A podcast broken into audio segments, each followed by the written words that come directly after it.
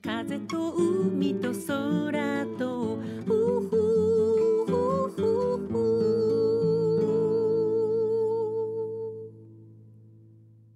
皆さんおはようございます。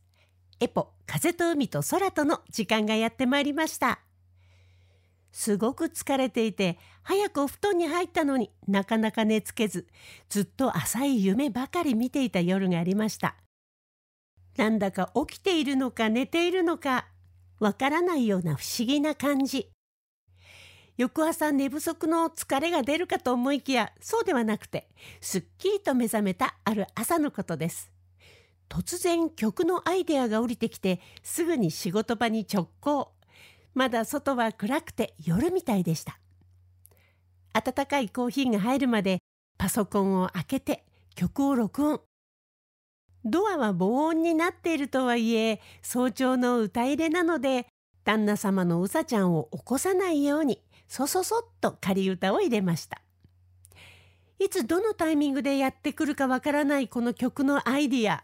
本当にねこのひらめきというのはどこからやってくるんでしょうね。いつも不思議に思います。早く布団に入ったのにどうしても眠れない日。眠るのを諦めてそのまま起きて仕事をすることもあります。夜中に目が覚めるとリビングにはまだ明かりがついていて夫のうさちゃんがお芝居の脚本を書いていたりします。邪魔をしたら悪いので私も仕事場に戻り一緒にお仕事。そうすると逆にすごく眠くなってそのまま朝までぐっすりなんていうこともあります。眠れない夜。それは月の満ち欠けに関係があるのか朝お日様を見ていないせいなのか寝る前にスマホをついつい見てしまったせいか。原因はきっとスマホにあるに違いありません。分かっているのについついメッセージのお返事を書いたりねいろんな情報をチェックしたりダメですね私。たまには本当にデジタルデトックスをしなくちゃと思っているこの頃です。あなたがありのままの自分でいられる時間この番組ではあなたの心に吹く気持ちのいい風のような F 分の1揺らぎとそしてあなたが100%あなた成分でいられるリラックスタイムをお届けいたします。今日の1曲目オフコースで眠れぬ夜。エポ風と海と空と。何かと人のダメ出しをする同級生に困惑しているというメッセージをいただきました。私もね夫や友人とテレビを見ながら無責任なダメ出しよくやりますよ。あれはこうだねああだねとかね。それは結構楽しかったりします。言ってみればネガティブプレジャーというやつですね。誰の心の中にもある一部です。テレビのこちら側にいるからできるもののね実際はあまりいいことではないですね。今日は人のダメ出しばかりする人の心理について探っていきたいと思います。私のところに細かい内容が書かれてあったんですけどとても長い文章だったので私の方で分かりやすく内容をまとめました。この方はクラシックの歌手の方で歌った後に体が凝る。そしてよく声を痛めるので歌う時の意識や体の使い方を学びたくてアレクサンダーテクニックというのを学べる学校に入ったそうなんですがそこで一緒に学んでいる同級生の方が日常的に同級生や先生にも平気でダメ出しをするということに困惑しているというのがご相談内容でした。生徒なのに先生に対して張り合おうとするのをそばで見ていてとても不愉快になるんだそうですよ。彼女のダメ出しで授業が停滞してしまうそうです。そういう人への扱いについてお尋ねをいただきました。実際はこういう人に対する扱い方というよりはあなた自身の中にある心の扱い方について見た方がいいかなと私は思います。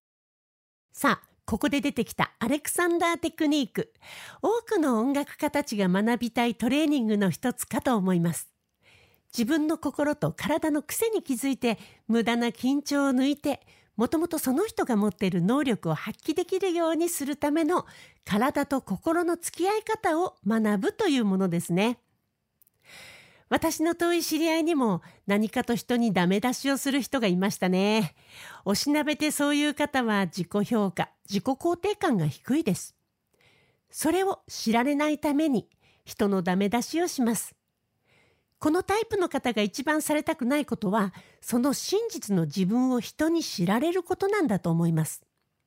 なので、批判をされる前に相手を批判します。自分の方が相手より優れていると見せかけて自分の存在を格付けします。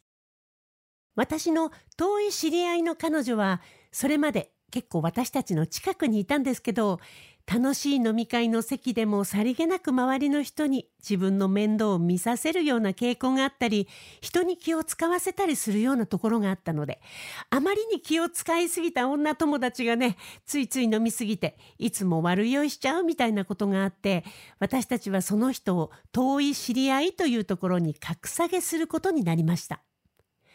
彼女もいろんなセミナーに顔を出したりしてるような方でしたけど、必ず先生へのダメ出しと批判をしてましたよ。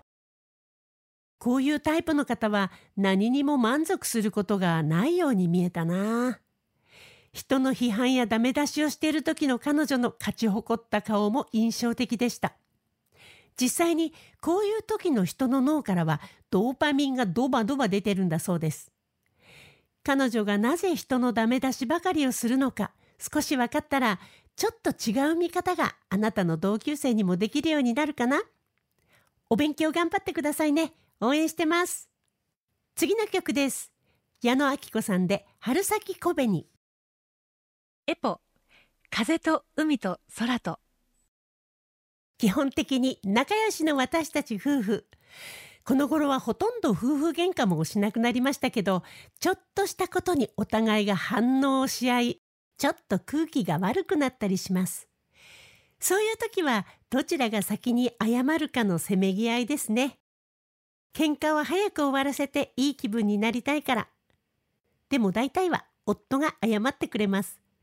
それで私も機嫌が治って仲直りします。彼はとても偉い人です。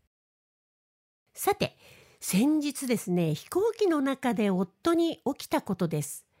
私たちは通路を挟んで4の D と4の C という座席に座っていました。するとある男性が「そこ俺の席なんすけど」っていうような感じでうさちゃんに強い口調で言ったんですね。うさちゃんは一旦立ち上がって自分の席を確認して「ここ4の D だけど君の席はどこ?」と尋ねるとじゃあ CA さんに確認しますよ。丁寧語だけど確実にうさちゃんに怒ってます。彼は自分のそばに CA さんを呼びつけて自分の席に誰かが座っているとまるで言いつけるような感じで言いました。すると CA さんが彼に「お客様の席は3の D でございます」と彼に伝えました。なんとその3の D の席には別の男性が座っていました。うさちゃんに怒ったこの男性は自分の前の席にもう誰かが座っていたので自分の席はその後ろだと勘違いしたようです。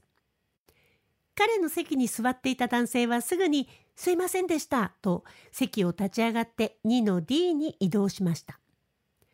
夫のうさちゃんは彼に「ねえ俺会ってたよねよかったね君の席見つかって」と優しく言いました。大人の対応に私は心の中で拍手をしました。しかし、この男性は自分が間違えたことを謝るでもなく、ふてくされて席に座りました。夫のうさちゃんは何一つ間違ってない。なのにまるで夫が間違った席に座ったかのような言い方をされて、しかもこの男性、自分が席を間違ったのに、その勘違いに謝罪もしない。なんだかうさちゃんだけが2回嫌な思いをした感じです。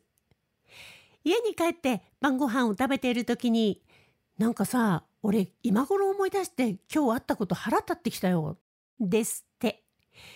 いつも瞬間的に違うことは違うと相手に言うタイプの彼ですがなぜか今回は時間差で怒りが湧いてきたみたいでした。でもねちゃんとその時の気持ちを感じておくのはすごくいいことです。怒りをためないためにもね。意地を張ってないで自分が悪かったらすぐにごめんなさいって言える勇気。その一言で人間関係はすごく気持ちよくなれますね。私も気をつけようと思いました。心の底からごめんなさいが込められたごめんなさいは逆に相手の心を優しくしてくれるものですね。次の曲です。私エポの書き下ろしで安野清野さんでふわふわとしてる。エポ風と海と空と。最近お料理の仕方で重ね煮というのに興味があります。お鍋の中に上に伸びる野菜は下に。下に伸びる野菜は上に重ねて少ない調味料で美味しく野菜を煮る方法です。火を入れるとお鍋の中でエネルギーが循環して野菜だけでとても美味しい出汁が出る上に体にも良いそうですよ。さあそろそろお時間がやってまいりました。この番組では皆さんからの質問リクエストメッセージ時に番組でリスナーの方々とシェアしたいという方のお悩み相談などなど FM 沖縄のホームページまでどしどしお送りくださいね。今日最後の曲です。トワエモアである日突然。この作品を聴きながら皆さんとはお別れとなります。お相手はエポでした。また来週。風と海と空と